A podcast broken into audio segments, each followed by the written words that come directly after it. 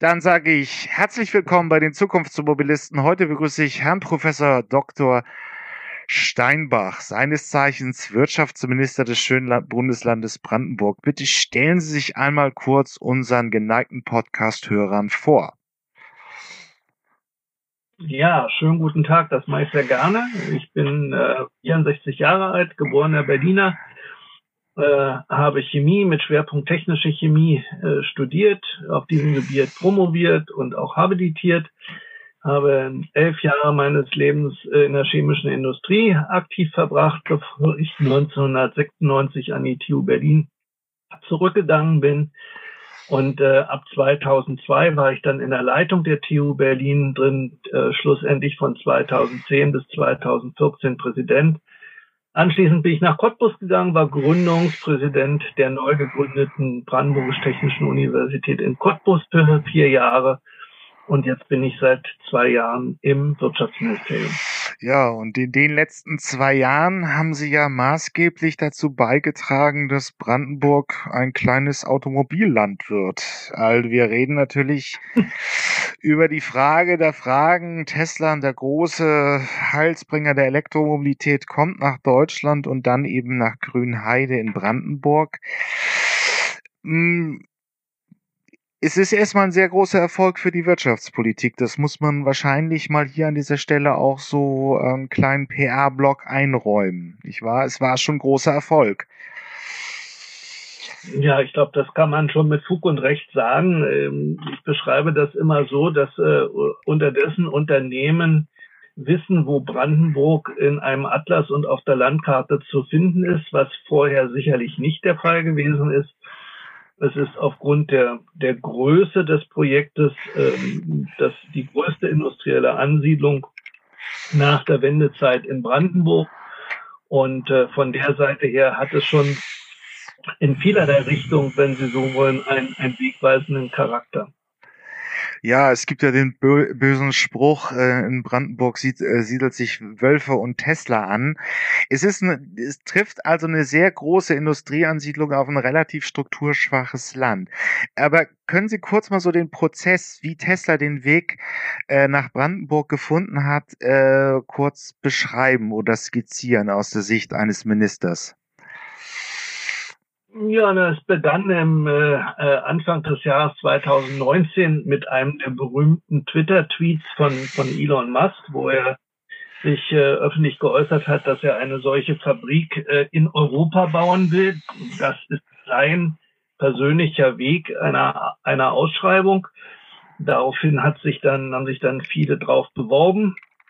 So auch wir. Wir haben das in, in entsprechenden Briefen von Seiten des Ministeriums flankiert und dann gab es eine, äh, eine Vorauswahl, wenn Sie so wollen, bis zum Schluss an der Stelle ähm, noch ähm, eine zweistellige Zahl von Standorten drin war. Das war dann so ungefähr im Juli. Äh, dann waren es im September waren es dann noch 30 Standorte. Dann ging es runter auf 10 und auf drei.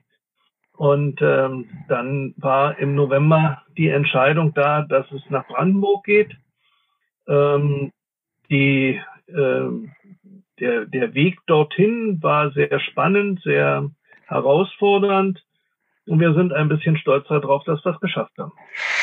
Ähm, ja, aber dann noch ein paar Fakten auch für, für die, es ist ja hier ein ähm, digitales Format ganz deutschlandweit. Wie viele Arbeitsplätze werden da ungefähr entstehen in dieser Zukunftsbranche in Deutsch, äh, in, in Brandenburg? Stand heute? Die, die Zahlen, die, ja eben, genau, das ist eine gute Formulierung. Die, die Zahlen schwanken äh, im Augenblick immer noch. Also äh, wenn wir nach dem Genehmigungsantrag gehen, dann reden wir für die äh, Phase 1, äh, das entspricht also einer Produktionsleistung von 500.000 Fahrzeugen pro Jahr, ähm, größenordnungsmäßig von 10.000 Beschäftigten. Ähm, es ist angedacht, so möchte ich das formulieren, ähm, den Standort äh, nach äh, Betriebsbeginn äh, dieses ersten äh, Ausbauschrittes zu erweitern äh, über die Stufen 1 Million zu 2 Millionen Fahrzeugen pro Jahr. Bei 2 Millionen Fahrzeugen reden wir dann prognostiziert von ungefähr äh, 40.000 Arbeitsplätzen in Grünheide. Nur um das kurz einzuordnen, vom Golf werden in Deutschland pro Jahr 220.000 Einheiten abgesetzt. Die Toyota und Volkswagen balgen sich immer so um die Krone des, des Volumenkönigs im Autobau und das, die produzieren pro Jahr zwischen acht und neun Millionen Fahrzeugen, nur um diese Zahlen mal einzuordnen. Aber ähm, im Prinzip stellt sich ja dann die Frage, wie will Brandenburg diese Chance, die sich jetzt bietet, wahrscheinlich auch in Kooperation mit Bundesland Berlin, nutzen, um in die Zukunftsmobilität zu kommen. Es wird ja, darf sehr viel auch noch dranhängen. Zulieferer könnten sich ansiedeln. Vielleicht kannte Brandenburg ja sogar die Chance ergreifen, so etwas zu werden wie Baden-Württemberg. Also das Automobilland für die, in der, in der Elektromobilität, äh, im elektromobilen Zeitalter. Was möchte das Band, was möchte das Land jetzt im Prinzip noch machen, ähm, damit man diese, diese Anfangschance auch wirklich nutzt? Also im Prinzip haben wir die ja schon angefangen zu nutzen, wenn Sie so wollen. Äh, es ist uns ja zusätzlich gelungen, die Firma Microvast äh, für Brandenburg zu gewinnen, die auch zukünftig ihren Firmenhauptsitz ähm, nach Brandenburg verlegen wird. Ähm, es geht äh, weiter mit der BASF, ähm, die sich für Brandenburg entschieden hat, in Schwarzheide äh, die, die Kartonmaterialproduktion zu bauen. Ähm, die Entscheidung von äh, ungefähr vor einem Vierteljahr oder vor zwei Monaten, äh, dass die BASF am selben Standort eine äh, Batterie-Recycling-Fabrik bauen will. Ähm, da steckt natürlich, wenn Sie so wollen, äh, für mich sowohl Vision als auch Chance dahinter, auf diesem Gebiet eine, eine echte hm, Kreislaufwirtschaft äh, sozusagen zu etablieren. Das heißt, äh, man fängt beim Kathodenmaterial an und man äh, hört am Ende der Nutzungszeit mit der ähm, äh, Wiederaufarbeitung der Batterien sozusagen auf. Das wäre eigentlich so die, die, die, die große Vision, die damit verbunden ist. Aber ich sehe dieses Thema nicht nur einseitig batteriebetrieben. Also ich glaube, dass äh, wir insgesamt, sage ich mal, für das Gebiet der von Technologien, die auf Basis im weitesten Sinne von grüner Energieerzeugung äh, aufgebaut werden. Also dazu gehört im Mobilitätssektor garantiert auch die ähm, Gestaltung von äh, wasserstoffbetriebenen äh, Lokomotiven äh, auf den Regionalbahnstrecken. Ähm, dazu gehört die Umstellung äh, bestimmter öffentlicher Nahverkehrsbereiche durchaus auch auf Wasserstofftechnologie. Also ich sehe das nicht primär jetzt sozusagen als eine, ähm, eine selektive Ausrichtung auf die batteriebetriebene Antriebstechnik, sondern ähm, wir haben sehr wohl das Thema Wasserstoff äh, heftiglich sozusagen mit auf der Agenda und versuchen auch das nach vorne zu bringen. Und in dem Maße, wie der Bund äh, durch entsprechende Änderungen des EEGs äh, nun doch sich langsam mal in die Richtung bewegt, dass diese Techniken und diese Sektorkopplungstechniken dort auch äh, wirtschaftlich werden, äh, wollen wir dort mit vorne dran sein. Und ich glaube, wir ernten einfach jetzt ein, ein Erfolg meiner Vorgänger, wenn Sie so wollen, nämlich äh, Brandenburg hat sich einmal entschieden, sehr stark in den Ausbau erneuerbarer Energien zu investieren. Wir haben die größte Ausbauquote pro Kopf und pro Quadratmeter Fläche. Und ähm, dieses bietet die Möglichkeit ein, Unternehmen, die heute daran interessiert sind, im Rahmen ihrer Produktion, sicherlich insbesondere im Bereich der Mobilität, aber ich denke durchaus auch an die Stahlindustrie, ich denke an die Zementindustrie und ähnliche Dinge, ihren CO2-Footprint zu reduzieren, ähm, dass sie das bei uns hier an der Stelle können. Ähm, und wir liefern sozusagen mit dem Tesla-Projekt äh, die ähm, den Beweis dafür, dass wir das äh, von der Begleit, der politischen Begleitung, der genehmigungsrechtlichen Begleitung äh, hier in Brandenburg stemmen können. Und dann kommen wir sozusagen zu dem Bild, was Sie gezeichnet haben, dass ich mir tatsächlich vorstelle, dass wir in, in zehn Jahren auf diesem Weg eine, eine Wirtschaftskraft erreicht haben, ähm, äh, wie die heute im, im Süden Deutschlands vorhanden ist. Äh, ich mache immer den Vergleich mit äh, dem, der Zeit von Franz Josef Strauß vor 40 Jahren, äh, der sich entscheiden musste, ob er nur die urbanen Räume entwickelt oder auch die ländlichen Bereiche. Wir haben die Chance, mit diesen Techniken die in die ländlichen Bereiche reinzugehen und haben, äh, er hat uns vorgemacht, wie man daraus eine Wirtschaftskraft entwickeln kann, die heute mit viel Neid betrachtet wird. Und meine Hoffnung ist, dass man mal in zehn Jahren neidisch auf Brandenburg guckt. Stellt, ähm, ich möchte noch mal zurückkommen zur Batterie, auch für die ähm, Entscheider praktisch, die hier zuhören. Ähm, es wird jetzt langsam dann schon deutlicher, dass sich da ein gewisser Kreislauf abbildet. Wir haben ja momentan auch immer noch die Debatte bei der bei der Batterie ist sie umweltverträglich, weil sie bringt natürlich im Gegensatz zum Verbrenner einen großen CO2-Abdruck mit. Irgendwann wird sie nicht mehr genutzt. Da streitet sich jetzt die Fachwelt, wie, äh, wie langlebig ist das Elektroauto. Ein normaler Verbrenner wird so ungefähr 250.000 Kilometer sein. Dann müsste er praktisch komplett saniert werden. Die ersten äh, batterieelektrischen Fahrzeuge fahren schon, sind, haben schon eine Reichweite oder eine garantierte Reichweite vom Hersteller von einer Million, aber irgendwann gibt es ja mal ähm, eine Menge alter Elektroautobatterien, die genutzt werden müssen. Und ähm, das ist die Frage. Momentan ist der Markthochlauf noch nicht da und wenn diese Batterien irgendwann nicht genutzt sind, dann sind wir schon, sagen wir mal, in den 2030er Jahren. Aber da entsteht ja schon jetzt ein Umfeld um Tesla herum, die sich um diese Batterien kümmern. Und wie stellt sich das jetzt konkret dar? Also was wird investiert und äh, welche Technologien kommen da zum Einsatz? Das kann ich Ihnen natürlich nur in Teilen beantworten, weil ich äh, hier sicherlich auch nicht, ähm, wie ich immer humorvoll sage, der, der Pressesprecher von, äh, von Tesla an der Stelle bin. Also, es wird eine Batteriefabrik äh, entstehen in Grünheide. Ähm, das ist besetzt. Ähm, da hat Brüssel auch jetzt das grüne Licht äh, gegeben, sozusagen für äh, eine fördertechnische Unterstützung. Äh, die erste Ausbaustufe liegt im äh, Bereich äh, von 100 Megawattstunden. Die zweite Ausbaustufe geht dann rauf bis auf 250 Megawattstunden.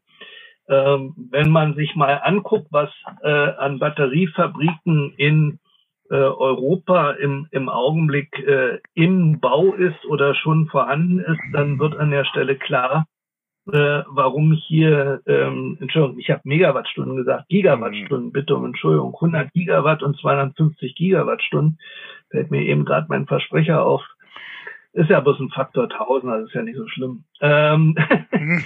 ähm, nein, wenn ich das angucke, was so vergleichsweise im Augenblick gebaut wird oder vorhanden ist, ähm, das ist alles in einer mit maximal einer Größenordnung 50 bis 65 Gigawattstunden, wenn Sie an Kaiserslautern denken oder wenn Sie an ähm, äh, auch eine Fabrik in Südfrankreich an der Stelle drängen. Die äh, Kettle, also die chinesische hier in Thüringen, die liegt bei 14 Gigawattstunden. Also alleine diese erste Ausbaustufe mit 100 Gigawattstunden äh, erfüllt schon einen, einen gewissen Superlativ und äh, die 250, die da avisiert sind, Gigawattstunden, sind dann schon äh, eine, ja, ich glaube heute in Teilen auch noch schwer vorstellbare Mächtigkeit. Ähm, was die Batterietechnik an der Stelle betrifft, ähm, ist, glaube ich, sehr viel von Elon Musk selber vorgestellt worden auf dem Battery Day im September. Also er setzt ganz klar auf eine, eine Reduktion des, des Lithiumanteils in dem Mix. Das heißt also bei dieser Fabrik, äh, äh Fabrikation jetzt hier wird der Anteil schon deutlich weniger betragen als in den heute konventionell bekannten Batterien. Und äh, er spricht selber davon, dass die nächste Generation äh, vermutlich sogar lithiumfrei sein wird. Ähm, es ist eine reine Feststoffbatterie, was ganz wesentliche Vorteile hat, äh, was das Thema Gewicht und Wärmeentwicklung betrifft, äh, die man bei den äh, elektrolytbetriebenen Batterien hat. Und äh, äh, insofern, es ist dann auch mit der, mit dem Design, also was an der Stelle den, die, die Anschlussfähigkeit äh, an die Stromabnahme betrifft, äh, auch da sind ja Veränderungen vorgesehen, die ihr damals im September letzten Jahres vorgestellt hat. Das alles resultiert dann in einer äh, signifikant höheren ähm, Dichte, sozusagen Energiedichte äh, und durch die Gewichtsreduktion plus der Energiedichte zusammen erreicht man dann mit den Fahrzeugen auch entsprechend Reichweiten oder sind entsprechende Prognosen für die Reichweiten an der Stelle gestellt, äh, die wir so bis jetzt noch nicht kennen und wo wir dann das erste Mal, glaube ich, in die Größenordnung kommen, die tatsächlich auch mit äh, mit Dieselfahrzeugen ähm, durchaus vergleichbar sind, wenn man so will. Ähm, aber aber es stellt sich für mich die Frage, es ist richtig, diese Gigafactory ähm, heißen auch so, es ist wirklich das äh, Tesla, weil sie es auch schon so lange machen, sehr hohe Lernkurven haben und sie bauen sehr große Fabriken. Aber äh, es siedelt sich also praktisch auch in Brandenburg schon die ersten Recyclingfirmen an, die sich um alte Elektroautobatterien kümmern an und ähm, es wird ein gesamtes Umfeld geben von, von Zulieferern, die sich darum bauen. Es ist Recycling, das könnte auch noch äh, wahrscheinlich so klassischer Maschinenbau sein. Da werden ja auch Bestandteile irgendwie gebaut und es entsteht im Prinzip ein relativ großes Ökosystem ums Elektroauto. Und es stellt sich die Frage, wie steht so 2020, wie steht es da? Jetzt die Entscheidung ist getroffen, es wird ja in Grünheide gebaut. Es wird nicht nur geredet, sondern es wird jetzt schon Hallo, wirklich jetzt. gebaut. Wie, wie baut, wie stellt sich so ein bisschen das Ökosystem in, in Brandenburg um das Thema Elektroauto dar? Also, ich glaube, man muss zwei Dinge ein bisschen an der Stelle entkoppeln. Ähm, das ist keine, alles, was da gemacht wird, äh, das wird weder für Brandenburg noch für Deutschland an der Stelle gemacht.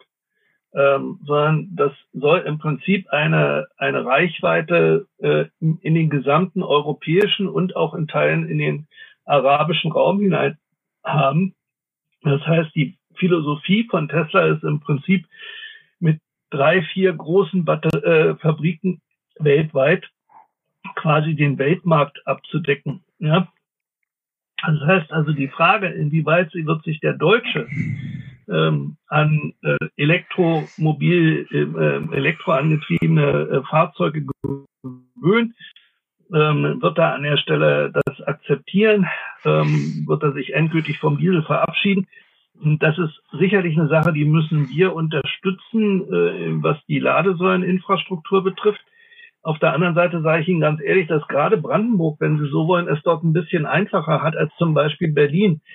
Ich, ich karikiere das, ich weiß, dass es nicht hundertprozentig richtig ist, aber ich karikiere das immer so ein bisschen, dass ich sage, also bitte, durch den großen ländlichen Raum, den wir in Brandenburg haben, haben wir auch einen wesentlich größeren Anteil an ähm, Wohnsystemen sozusagen im Bereich von Einfamilienwohnungen, ob, ob das äh, in, Form von Doppelhaushälften ist oder Reihenhauseinrichtungen äh, sind, wo aber im Prinzip äh, jeder Autofahrer in der Lage ist, mit einer Verlängerungsschnur mal bildlich gesprochen sozusagen äh, das an die an die häusliche Versorgung äh, ranzuhängen. Stellen sich da die Wohnsilos in, in Berlin vor, äh, weiß ich, sechsgeschossig, vier Wohnungen pro Aufgang äh, und äh, dann an der Stelle fünf Aufgang, äh, Aufgänge pro Wohnungsblock und Sie stellen sich jetzt mal vor, wie aus dem sechsten Stock die Verlängerungsschnur runtergeht sozusagen an die Ladesäule, das heißt äh, an das Fahrzeug. Das heißt, das, was ich an Ladesäuleninfrastruktur aufzubringen habe, ist in einer Großstadt wie Berlin in Teilen wesentlich schwieriger äh, zu realisieren, als das in einem ländlichen Bereich ist, wie das Brandenburg ist. Und insofern bin ich da eigentlich ganz optimistisch, dass wir dafür eine vernünftige Infrastruktur über die Jahre am Aufbauen sind. Da laufen ja bei uns auch verschiedene Programme zurzeit. Und äh, ich hoffe auch, dass der, also ich sag mal, wer mal ein Elektroauto gefahren ist, der weiß, dass das einfach auch Spaß macht. Und ich hoffe, dass der Spaßfaktor dann auch nochmal einsetzt ähm, und nicht bloß die, die Kaufprämie, die es im Augenblick sozusagen von Vaterstaat dafür gibt. Ähm, gut. Ähm, das ist sicherlich, wer es mal gemacht hat, wird es auch erleben. Es sind ja schon teilweise sehr spektakuläre Fahrzeuge auf dem Markt. Aber ähm, wir hatten noch am Rande das Thema Wasserstoff. Wie soll Brandenburg das Thema nutzen? Wir haben hier so ein bisschen die Diskussion, wenn man das als Konsens, wir, nehmen das Interview am 1.2.21 auf, ähm, äh, Herbert Dies, Volks Vorsitzender von Volkswagen, stellt eben auch so vor, bei, bei großen LKWs, teilweise Transportern, dann ganz vielleicht noch großen SUVs könnte das Thema Wasserstoff äh, eine Rolle spielen. Es geht einfach um das Verhältnis von Ladevolumen zu äh, zur Batterie oder zur Speichergröße und da ist der Wasserstoffbetrieb vorteilhaft. Ähm, aber wie soll sich das äh, in, in, in Brandenburg darstellen praktisch? Also wie will man ins Wasserstoffzeitalter kommen? Das ist eine, ähm, ein bisschen reingucken in eine Glaskugel, aber ich möchte mit Ihrer Prämisse nochmal an der Stelle kurz anfangen ähm, ich über den Weg an der Stelle rede. Also der Weg kann ich vorwegnehmen, der geht im Prinzip nur über Projekte, äh, die so erfolgreich sind, dass die Nachahmung extrem attraktiv ist und dass auf die Art und Weise ein Schneeballeffekt einsetzt. Und das ist auch genau der Weg, den wir versuchen zu gehen. Ähm, ob das jetzt auf die einzelnen Projekte kann ich ja gleich nochmal zu sprechen kommen. Aber das, was Sie noch mit so einem ja, ich sag mal, unterschwelligen Fragezeichen eben formuliert haben, hörte ich jedenfalls für mich so an, als würden sie das an der Stelle tun. Muss ich Ihnen ganz ehrlich sagen, die Fragen sind alle längst beantwortet. Ähm, sie brauchen bloß an der Stelle nach Ostasien zu fahren. Ähm, es gibt unterdessen keinen einzigen Bus im öffentlichen Nahverkehr der Stadt Hongkong mehr, der nicht mit Wasserstoff und Brennstoffzelle betrieben wird. Gibt's nicht mehr ähm, gehen Sie nach Peking, ja, das viel gescholten China, was angeblich nichts für den Umweltschutz tut. Ähm, es kommt kein LKW mehr in den inneren Bereich des siebten Rings nach Peking und weiter in die Stadt, in der Stadtinnere rein, um dort irgendwelche Produkte abzuliefern, ohne dass das Fahrzeug wasserstoffbetrieben ist. Ähm, das ist alles längst etabliert. Äh, Im Gegenteil, in China geht man aus der Förderung der Batterien unterdessen schon wieder raus und fördert nur noch den Bereich der Wasserstofftechnologie. Ähm, wenn Sie mal so ein bisschen gucken, also ich, ich, ich muss, ich bin darüber auch, sage ich auch ganz ehrlich, ich bin darüber auch persönlich regelrecht verärgert. Ähm, wir haben äh, zu einem Zeitpunkt, wo die Expo in Shanghai war, äh, und das ist größenordnungsmäßig jetzt zehn Jahre her, ähm, da haben wir unter ja, Schirmherrschaft von Frau Schawan als damalige Forschungs- und Technologienministerin ein äh, Sino-German Cooperation Treaty unterschrieben für die Entwicklung von ba batteriebetriebenen Fahrzeugen. Das ist zehn Jahre her. Äh, faktisch ist aus dem Projekt so gut wie nichts an der Stelle rausgekommen. Ähm, heute, wie gesagt, sind wir an einem Punkt, wo China längst aus der Batterieförderung rausgeht und nur noch auf Wasserstoff setzt. Nehmen Sie Japan, was ausschließlich auf Wasserstoff setzt, leider Gottes auf einem für mich nicht so richtig akzeptablen Weg, indem sie nämlich den Wasserstoff äh, aus Braunkohlenstrom in Australien herstellen und dann mit den Schiffen nach Japan fahren. Das ist eine Frage. Aber für Japan selber, für die Technologie ist diese Frage längst beantwortet. Ich habe vor zwei Jahren, als ich das letzte Mal in China war, ich habe mehrere Fabriken besucht, wo entsprechende Fahrzeuge hergestellt werden. Und die, die Fragen sind längst beantwortet. Wir schlafen hier einen Tiefschlaf und das ist alles mit zehn Jahren Zeitverzögerung. Und wenn wir nicht endlich mal das Gaspedal finden und die Handbremse lösen, dann werden wir dieses zeitliche Hinterherhinken an der Stelle überhaupt nicht äh, kleiner machen oder auflösen. Und da bin ich richtig, merken Sie auch an der Art, wie ich rede, das regt mich regelrecht auf, mit welcher Verhaltenheit das hier bei uns diskutiert wird. Das wird dazu führen, dass wir wieder zehn Jahre hinter diesen Entwicklungen hinterherhinken. So, und ähm, es ist doch ein, ein Treppenwitz, dass ich vor zwei Jahren mich darum kümmere, wasserstoffbetriebene ÖPNV-Busse, die nach deutschen Standards gebaut worden sind, was so Flurhöhen und, und sonst was, dass ich mich darum gekümmert habe, dass die zum Probebetrieb aus China über die Seidenstraße nach, nach Brandenburg kommen, äh, weil wir keine vernünftigen Konkurrenzangebote äh, hier aus Deutschland gehabt haben. Das ist doch so eine Schande, muss man doch hier ganz deutlich sagen. Also das wird relativ schnell kommen. Das wird auch schneller kommen, als es vielleicht dem einen oder anderen lieb ist. Wir selber fangen, wie gesagt, mit Projekten an, die wir auch selber finanziell unterstützen. im Bereich der schienengetriebenen Mobilität, wo wir ähm, zwei Regionalbahnstrecken in Brandenburg äh, zukünftig mit Loks betreiben wollen, die mit Brennstoffzelle und Wasserstoff ausgerüstet sind. Und wir sind mit mehreren, also in den klassischen Städten Cottbus, Frankfurt oder Eberswalde, Potsdam, sind wir in den Gesprächen mit den entsprechenden Vertretern des ÖPNV ähm, äh, mindestens mittelfristig, aber so schnell wie möglich im Prinzip den, den Busbetrieb auf, auf Wasserstofftechnologie umzustellen. Und dann wird der Rest sehr schnell schneeballartig hinterher plumpsen. Gut, aber wir haben ja jetzt hier einen ausgewiesenen Hochschullehrer und auch einen Chemiker. Und ich erinnere mich noch, äh, letztes Jahr im Interview, kurz vor dem Lockdown, ersten Lockdown, sprach ich mit Professor Winter aus Münster und der klagte mir sein Leid, dass es wirklich schwierig ist, sagen wir mal 10 Millionen Euro zu bekommen, um Ausbildungsstudiengänge für Batterieexperten, also im elektrochemischen Bereich zu kommen. Das bedeutet, also es ist ja jetzt nun einfach eine sehr, sehr große Ansiedlung.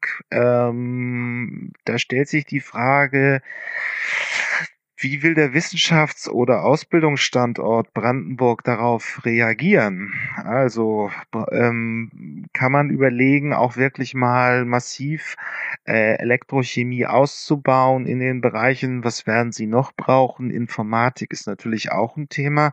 Aber wenn man diese, wenn man ihre Vision hat vom, vom in zehn Jahren so ein gewisses Automobilnation Brandenburg, dann braucht man da ja für auch Fachleute. Es wäre ja nicht schlecht, wenn Brandenburg Brandenburg die auch ausbilden würde? Ähm, das ist auf der einen Seite richtig. Ähm, erstens haben wir so einen Studiengang schon in Brandenburg an der Hafe. Ähm, der ist, soweit ich weiß, diesen Herbst das erste Mal ans Netz gegangen. Ähm, weiß nicht, wie groß die Einschreibezahl ist, aber die Kollegen haben da sehr schnell drauf reagiert. Es gibt ein ganzes Konzept der technischen Hochschulen in Brandenburg, also äh, gemeinsam erarbeitet von Wildorf, von Cottbus und von Brandenburg, was sie diesbezüglich äh, von der Brandenburger Seite her aufbauen wollen und was sie dort anbieten wollen. Also insofern hat die Brandenburger Hochschullandschaft darauf schon reagiert und dann müssen wir mal gucken, wie wir das jetzt an der Stelle umgesetzt kriegen. Ähm, ich mache allerdings äh, an einer Stelle spiele ich jetzt den Spielverderber. Ähm, ich bin ein, komme aus der Zeit, wo wir uns äh, um die ähm, eine Umstellung auf Bachelor-Master gekümmert haben. Und da war einer der ganz wesentlichen Punkte, die man immer wieder in die Studiengangsausbildung reingesteckt hat oder die wir zumindest empfohlen haben, reinzustecken. Wir war damals die, die TU 9, zu der ich mitgehörte, dass man gesagt hat, also die Methodenkompetenz muss im Vordergrund stehen. Äh, es nutzt überhaupt nichts, Studiengänge, sag ich mal, zu äh, Tiefbrett bohrend, aber dafür zu schmal auszurichten. Ich will das neutralisieren an einem Beispiel. Wenn ich also mit einem Studiengang in der Medizin, mit einem Masterstudiengang mich äh, dafür qualifiziere, ähm, den linken Lungenflügel äh, von hinten mit Ultraschall untersuchen zu können und ich muss einen weiteren Studiengang absolvieren, um es für den rechten Flügel von vorne zu machen, dann ist das Unfug, diese Spezialisierung. Dann ist die grober Unfug. Und das ist immer so ein bisschen die, äh, das Risiko, wenn man in diesem Zusammenhang Bildung und Ausbildung diskutiert, weil man neigt dazu, wenn Sie so wollen, ähm, eigentlich nicht marktorientiert auszubilden, sondern marketingorientiert auszubilden, weil eben im Augenblick Elektromobilität, weil im Augenblick Batterietechnik in aller Munde ist. Deshalb äh, gibt es so der natürliche Reflex, dafür jetzt spezielle Studiengänge zu erarbeiten. Ich bin persönlich kein Freund davon. Ich bin für einen klassischen Studiengang der Elektrochemie. Da hat man sicherlich einen Fehler gemacht, als wir vor 30 Jahren die Elektrochemie an den deutschen Hochschulen insgesamt im ganzen Bundesgebiet äh, damals äh, alle abgeschafft haben. Äh, das stellt sich heute als ein großer Fehler heraus. Aber es sollten klassische, vernünftige die, Studiengänge sein, die eine, eine vernünftige Grundlagenausbildung für die Elektrochemie liefern. Die Spezialisierung äh, ob es dann äh, nicht, dass wir dann haben, der eine kann nur mit Batterien umgehen, wo Lithium noch drin ist und in dem Augenblick, wo mhm. Lithium draus ist, kann er mit seiner Ausbildung nichts mehr anfangen. Also ich glaube, ich habe es genügend karikiert, was ich meine. Eine zu große Spezialisierung an der Stelle halte ich für verkehrt. Aber wenn Sie jetzt ähm, so als Hochschullehrer, ich, mich werde das auch häufiger gefragt, es ist natürlich ein Thema, das in aller Munde ist. Elektromobilität allgemein, die Tesla-Anbindung in Grünheide. Ähm, es ist ein Zukunftsthema, wenn man jetzt, sagen wir mal, Chemiker ist. Man hat in den Nullerjahren studiert, so äh, Ende 30, Anfang 40 vielleicht wie kann man in dieses Feld reinkommen? Hat man, wenn man die, wenn Sie so eine Positionierung habe, ich habe eine gewisse Erfahrung als Chemiker oder Ingenieur oder ähnliches ähm, aufgebaut, was fordert die Elektromobilität heute als Kompetenzen? Wie kann man das nutzen? Ist natürlich, Sie haben es jetzt eingeschränkt, man sollte es nicht überspezialisiert sein. Das gilt natürlich für viele Ausbildungsgänge, aber wie kann man in dieses Zukunftsthema hereinkommen, wenn man so eine praktisch normaler Chemiker ist? Also äh, gibt zwei Wege an der Stelle. Auf der akademischen Ebene kann ich an der Stelle bloß Reklame machen für die Dechima, die ähm, solche Fortbildungskurse äh, intensiv anbietet, ähm, auch über unterschiedliche Niveaus sozusagen drüber weg. Und die Dechima selber betreibt ja eins der letzten elektrochemischen Labore, die wir in Deutschland haben. Ähm, das lässt sich beliebig auch ausbauen. Also gerade wenn Sie auch mit Helmholtz an der Stelle reden, wenn Sie an äh, die, den Standort Ulm-Tübingen denken, äh, wenn man an die rantreten würde und sagen würde, hier bietet mal zusätzlich noch eine entsprechende weiterbildende Qualifikation an, also so wie ich die Helmholtzer kenne, äh, haben die das gestern fertig und, und, und, und morgen am Netz. Also das äh, sehe ich an der Stelle kein Problem. Und dann haben wir die Weiterqualifikation aber von Menschen, ähm, äh, die dann schon den Übergang haben vom weißen Kragen zum blauen Kragen. Ähm, also nehmen Sie jetzt, äh, weiß ich, ein, ein Unternehmen, äh, wo ist jetzt neutral? Schwierig. Nehmen wir Volvo, ist ein bisschen weiter weg. Äh, sagen wir einfach äh, ein, ein schwedischer Autohersteller oder ein, äh, sind ja jetzt, sind, sind ja heute nicht mehr schwedisch, sondern ein multinational organisierter Autohersteller. Ja. Ja, aber ich, ich, will, ich will einfach draus hinaus. Sie haben also ein Produktionswerk mhm. ähm, für ähm, im, im, im, im Kleintransporterbereich oder ähnliches oder kleine, kleine LKWs an der Stelle, die ja heute alle noch mit Verbrennern ausgerüstet wurden. Und hier fällt jetzt eine Entscheidung, äh, das auf Batterietechnik an der Stelle umzusatteln dann musst du im Prinzip mal ganz blöde gesprochen auch die Menschen, die dort in der Montage tätig sind, mal an den Starkstrom ein bisschen heranführen und dort qualifizieren. Und ähm, da kann ich jetzt wiederum Reklame machen äh, für das Land Brandenburg. Wenn ein Unternehmen, das äh, in Brandenburg an der Stelle tun möchte, im Rahmen äh, entweder schon vorhandener oder aufzubauender Produktionskapazitäten, dann äh, finanzieren wir 50 Prozent der Weiterbildungskosten pro Kopf ähm, Co von Seiten des Landes und äh, helfen damit auf die Art und Weise, dass die Bestandsbeschäftigten auch in der Lage sind, diesen Transformationsprozess am eigenen Arbeitsplatz äh, leisten zu können. Also äh, Reklame, aber ich, es gibt hier bei dem Podcast eine die Shownotes, das ist eine Linkliste unter der Episode und ich pack auf jeden Fall den Link von der Dechima und von dem ähm, Angebot für Bestandsunternehmen in Brandenburg äh, in die Shownotes. Da kann sich der geneigte Podcast-Hörer dann selber auch ein Bild machen, ob das was für ihn ist oder nicht und eine kritische Konsumentenentscheidung treffen, äh, die wir alle haben wollen. Aber ähm, okay, also es, es ist im Prinzip durchaus möglich, jetzt in dieses Feld reinzukommen.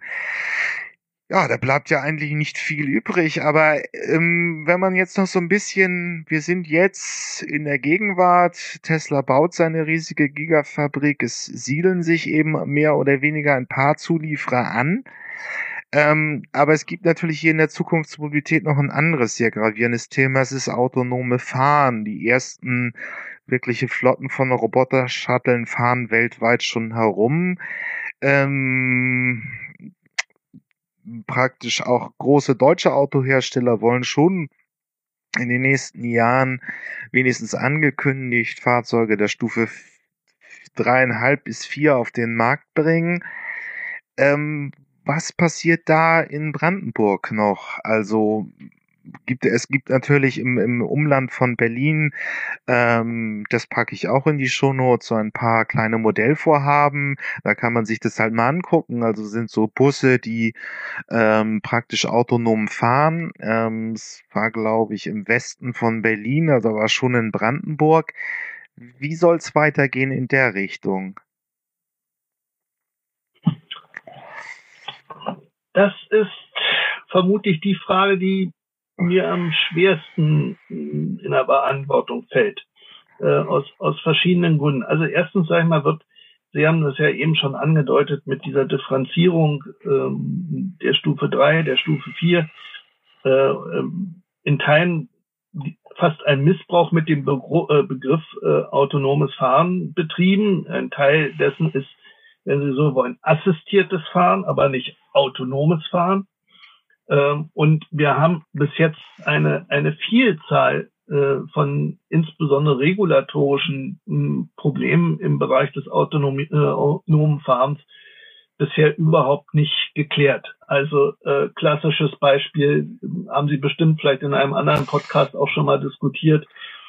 Äh, so ein Fahrzeug, äh, was äh, äh, assistiert, sagen wir, autonom betrieben wird an der Stelle, hat einen Unfall.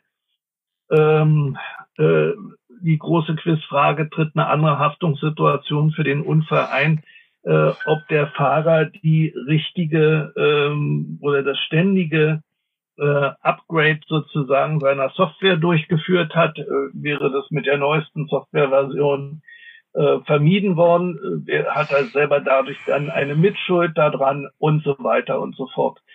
Ähm, es gibt andere Fragestellungen, die in, in, in ähnliche Richtung an der Stelle gehen. Ähm, also insofern, diese, diese ganze Frage der Regulatorik ist eigentlich, also nach meiner Kenntnis, ich bin nicht stark erwissend, aber nach meiner Kenntnis ist die in Deutschland zwar erkannt und definiert, aber sie ist nicht gelöst und auch noch nicht angesprochen. Ich glaube, das ist weniger ein Problem der Technik ist. Ähm, ich sage mal, diejenigen, die dort absolut mit an der vordersten Front arbeiten, ist Fraunhofer. Auch unter anderem Fraunhofer in Berlin. Das weiß ich noch aus meiner TU Berlin-Zeit. Und äh, ich glaube auch, dass in der Wechselwirkung die Brandenburger Hochschulen auch eine Chance haben, mit der außeruniversitären Forschung sich in dieses Gebiet einzubringen. Sie werden aber in der Summe zu klein sein von der wissenschaftlichen Dichte, um sozusagen geschwindigkeitsbestimmend dieses Gebiet ähm, entwickeln zu können. Äh, aber ich, ich sehe die, die Hemmnis oder die, die Problematik weniger, wenn Sie so auf dem, was heute technisch möglich ist oder technisch möglich sein wird, ähm, bis hin zur Frage, bis wann, wo es auch die Abgrenzung wurde mit, wie heißt das, mit 4G Plus an der Stelle auskommst äh, und, und wo du 5G an der Stelle brauchst. Wenn ich mir überlege, welchen Abdeckungsgrad wir in Brandenburg haben, ähm, dann sind wir froh, wenn wir erstmal normales 4G überall haben. Da reden wir noch nicht über, über 5G. Also mach, technisch machbar wird dort sehr vieles innerhalb relativ kurzer Zeit sein. Davon bin ich fest überzeugt. Äh, aber es gibt Infrastrukturprobleme und es gibt ähm, regulatorische Probleme, die bis jetzt völlig ungelöst sind. Und dann muss man auch mal auf die Kosten gucken. Und das Spannende ist, dass wenn Sie mit den entsprechenden Firmen, die so etwas im Augenblick anfangen, in Ihr Portfolio aufzunehmen, dann sagen die Ihnen klipp und klar, das wird auf absehbare Zeit und absehbare Zeit ist von denen definiert als 10 bis 15 Jahre äh, tatsächlich auch auf einen Flottenbetrieb beschränkt sein ähm, und nicht für den Individualverkehr. Dafür wird es auf absehbare Zeit äh, zu teuer sein. Vielen Dank, Herr Dr. Steinbach. Was möchten Sie uns noch mitgeben auf dem Weg in die Zukunftsmobilität? Und, ähm, ein hätte mal ist dann vergossene Milch und die kriegen wir nicht wieder in die Flasche zurück. Oh, ähm, können Sie das Endstatement äh, nochmal sagen? Da war ein Hänger drin und ich glaube, er hat es auch nicht aufgenommen. Hier kam nichts an. Also es ist eine Pause im Prinzip. Sonst wären wir auch eigentlich durch. Aber ähm, das wäre jetzt nicht das Problem. Ich schneide einfach ähm, das weg. Aber jetzt noch einmal kurz äh, den, den Punkt, ähm, was Sie wirklich am Ende sagen wollten.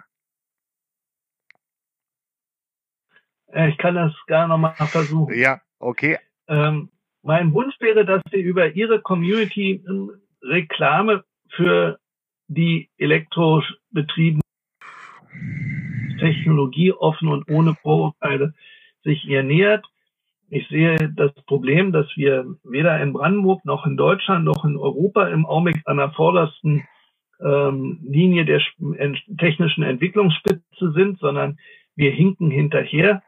Und ähm, damit dieser Abstand, so wie ich ihn auch in der Mitte des Podcasts schon mal ausgeführt habe, damit er nicht größer wird, äh, kann ich eigentlich nur alle ermuntern, sich aktiv dem zu stellen. Die, meine Sorge ist, dass wenn wir das zu langsam tun, dann gucken wir in ein paar Jahre rückwärts und sagen, hätten wir mal. Und dann ist die Milch aber vergossen und dann kriegen wir sich nicht mehr in die Flasche zurück. Also insofern mein Wunsch an, an Sie und an die Community wäre, äh, machen Sie Mut für diese Art der Mobilität, werben Sie für diese Mobilität. Ich bin der Meinung, sie ist äh, für unsere Wettbewerbsfähigkeit und auch unsere Lebensqualität in der Zukunft sehr entscheidend. Wunderbar. Vielen Dank, Herr Professor Steinbach.